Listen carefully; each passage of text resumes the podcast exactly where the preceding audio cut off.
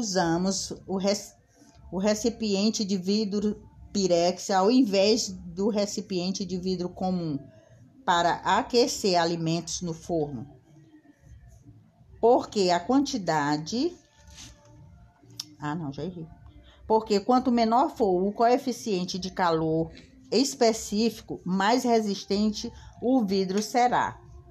O vidro Pirex tem o coeficiente de calor específico cerca de 30% menor do que o vidro comum e por isso mais resistente a, é mais resistente à variação de temperatura.